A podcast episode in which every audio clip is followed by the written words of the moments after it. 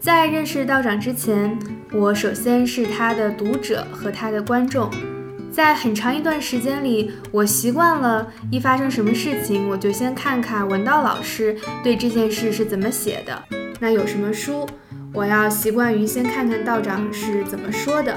后来我跟他录节目，每次有他在，我都非常放心，因为道长什么话题都能聊。